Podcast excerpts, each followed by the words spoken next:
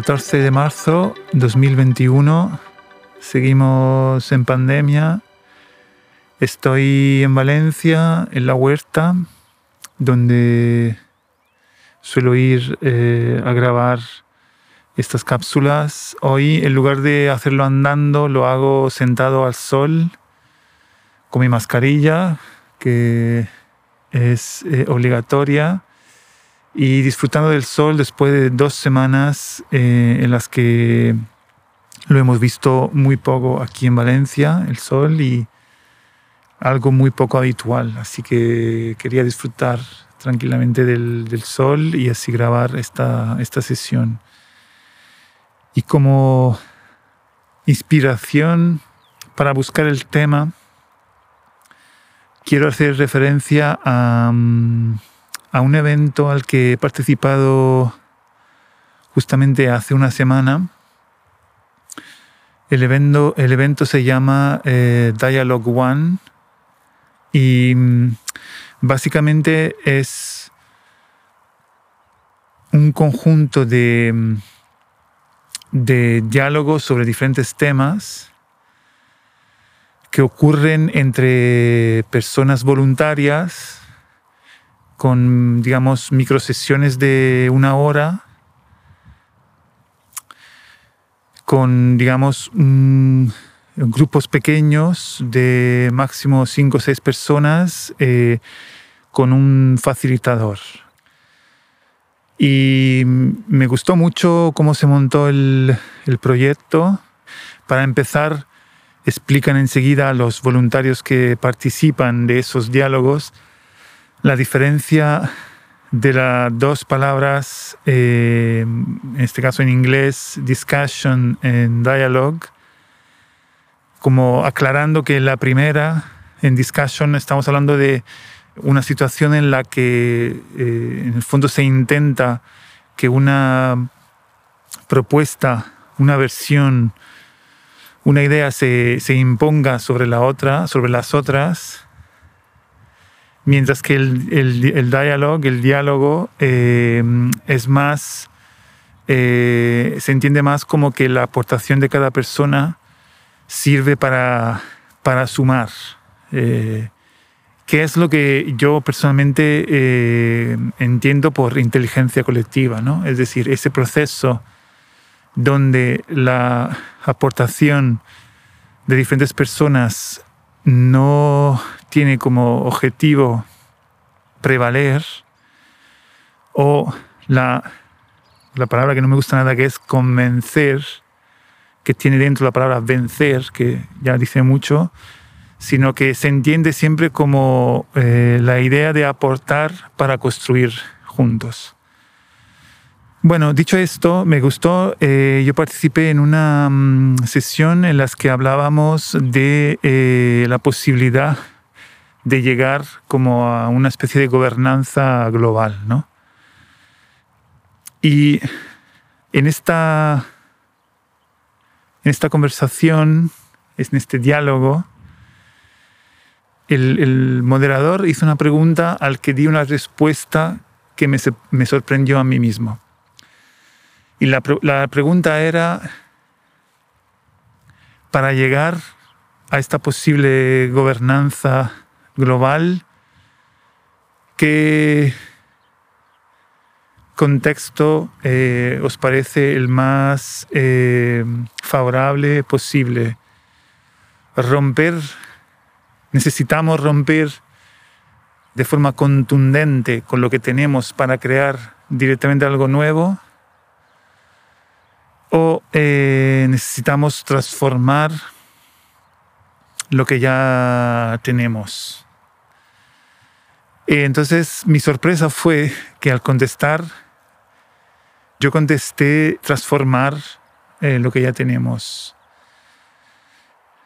Y me sorprendió, me sorprendió porque en general tiendo, digamos, de alguna forma a ver cómo lo que tenemos es realmente cada vez más, está cada vez más alejado de lo que necesitamos, de lo que podríamos tener y eh, alejado de una lógica más colectiva, colaborativa, etc. Y diría que lo que tiene que llegar es algo completamente diferente. Sin embargo, como que me vino natural y, estoy convencido de ello y esto me da pie para llegar al tema de hoy, que es no, la pregunta. ¿Necesitamos eh, instituciones?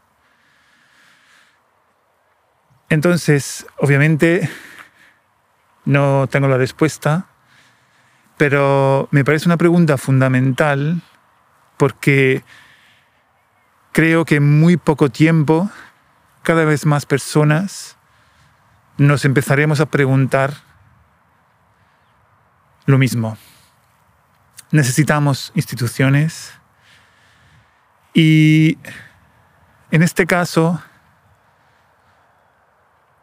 como en muchos otros, realmente creo que iré tratando en esta serie Yo Futuros, llegar tarde a hacerse esa pregunta puede querer decir que ya no estamos del todo convencidos de qué son y para qué sirven las instituciones y nos encontraremos en un contexto en el, en el que eso se pondrá cada vez más en duda y, nos podríamos encontrar en una situación en la que tenemos pocas conciencia y conocimiento para poder contestar a esa pregunta que es crucial de, para mí de lo que es la convivencia.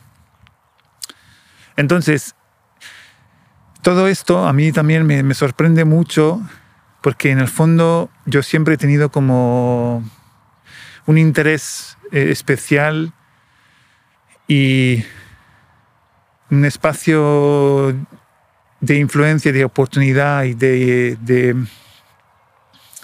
inspiración, de proyección que viene del, eh, del anarquismo.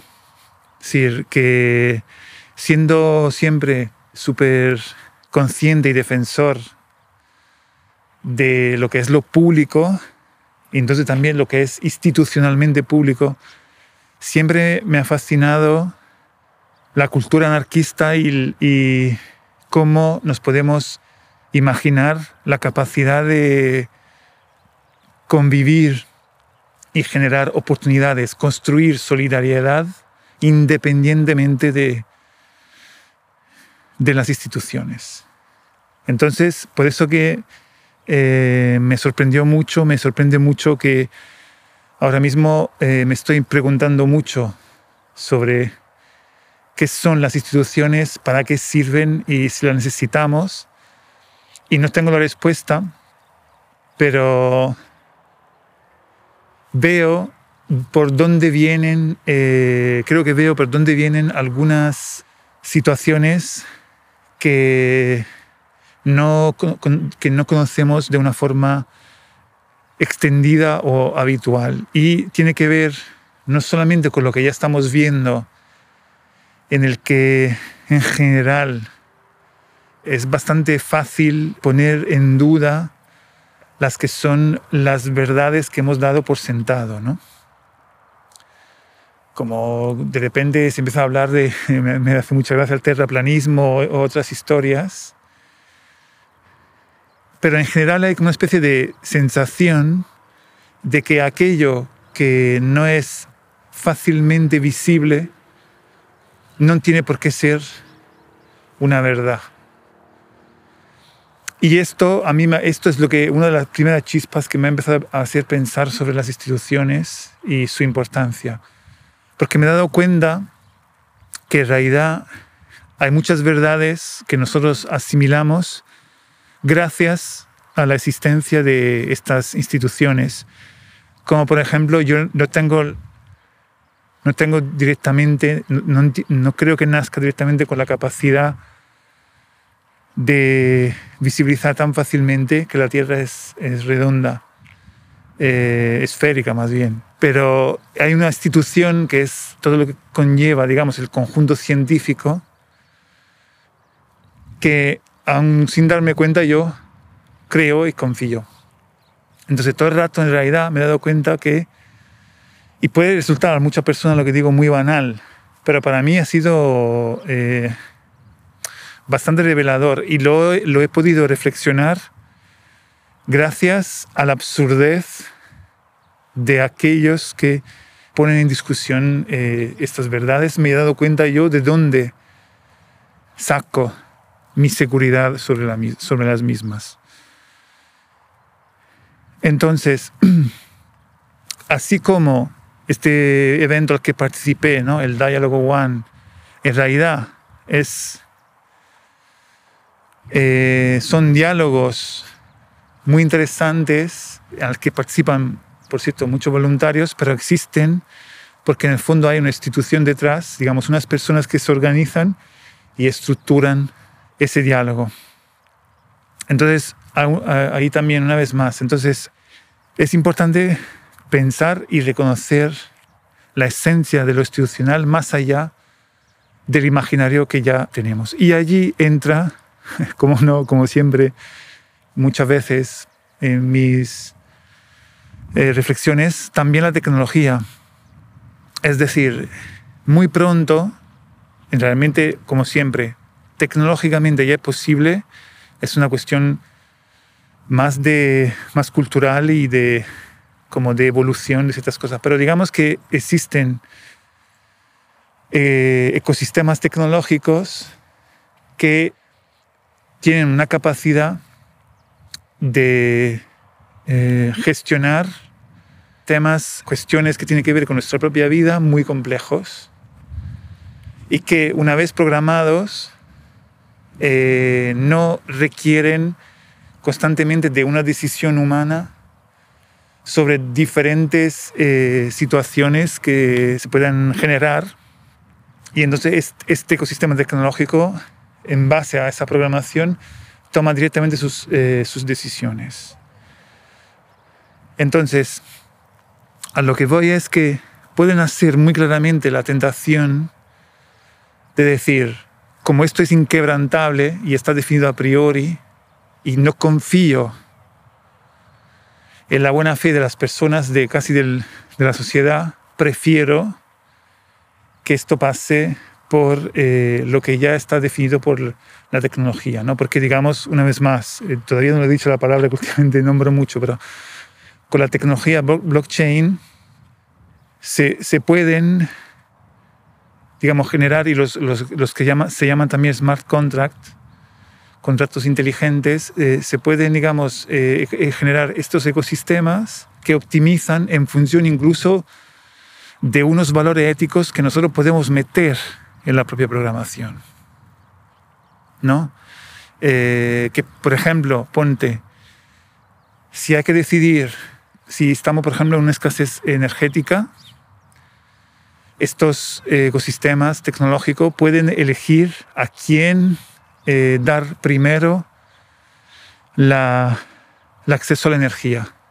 En el sistema actual, esto solo se puede hacer, se suele hacer de dos formas, o, o eh, y de hecho siempre suele ser más una. Una es la demanda y la oferta, el precio, quién está dispuesto a pagar más, o la otra es eh, desde una decisión política que eh, decide justamente en cada momento. Entonces, con estos ecosistemas tecnológicos, nosotros podemos ya programar que el ecosistema de distribución energética privilegia siempre, eh, lo que no se hace nunca, por ejemplo, las, los núcleos familiares con menos capacidad económica si todo lo contrario que normalmente se hace. Y no hay forma de cambiarlo, ¿no? Entonces, lo, lo, que digo es, en realidad, tiene cosas muy interesantes. Y, y, estas cosas, estoy convencido que van a pasar.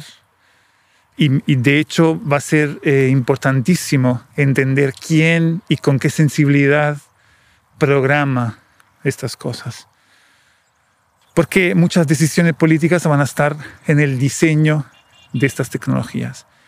Pero este no es el tema real de hoy. El tema de hoy es que puede ocurrir que empecemos a pensar que eh, de alguna manera se pueda confundir las instituciones que en el fondo son humanas y que nacen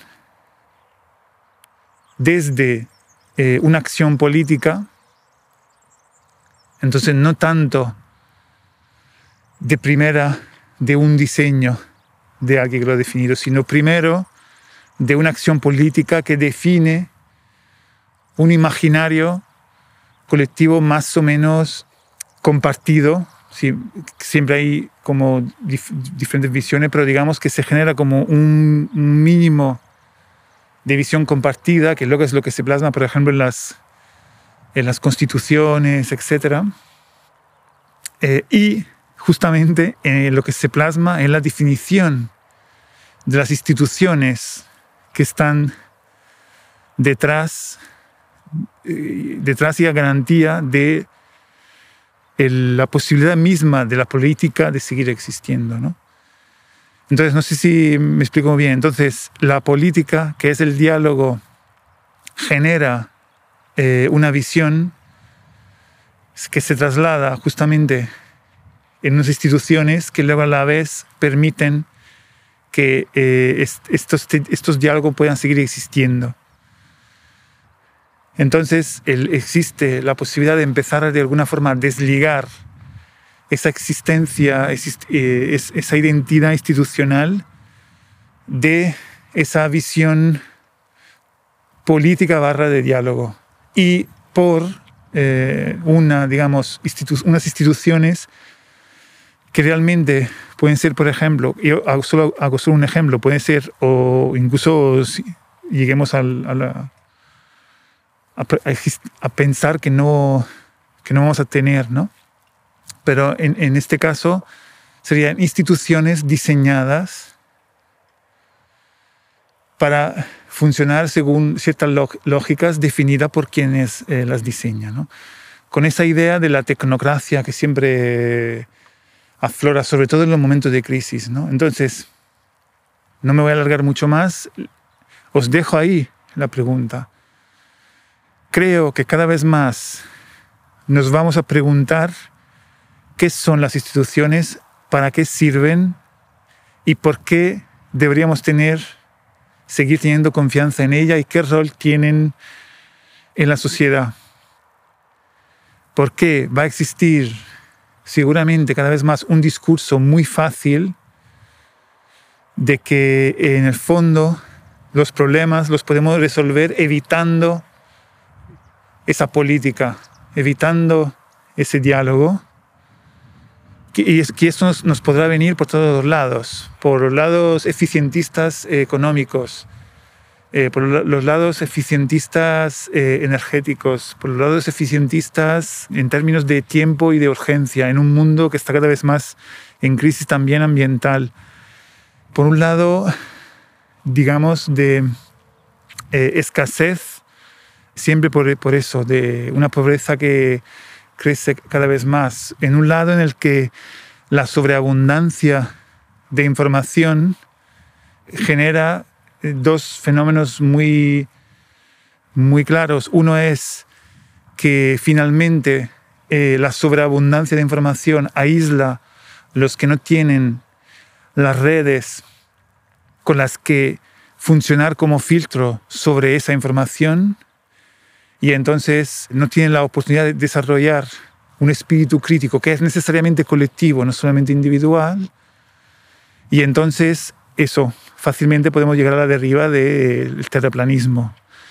Y por otro lado, esta sensación de que todo es mucho más fácil, todo es mucho más oportuno, todo es mucho más rápido, en el momento en que lo desconectamos de las comunidades y de los territorios, que es donde puede tener lugar ese, ese diálogo.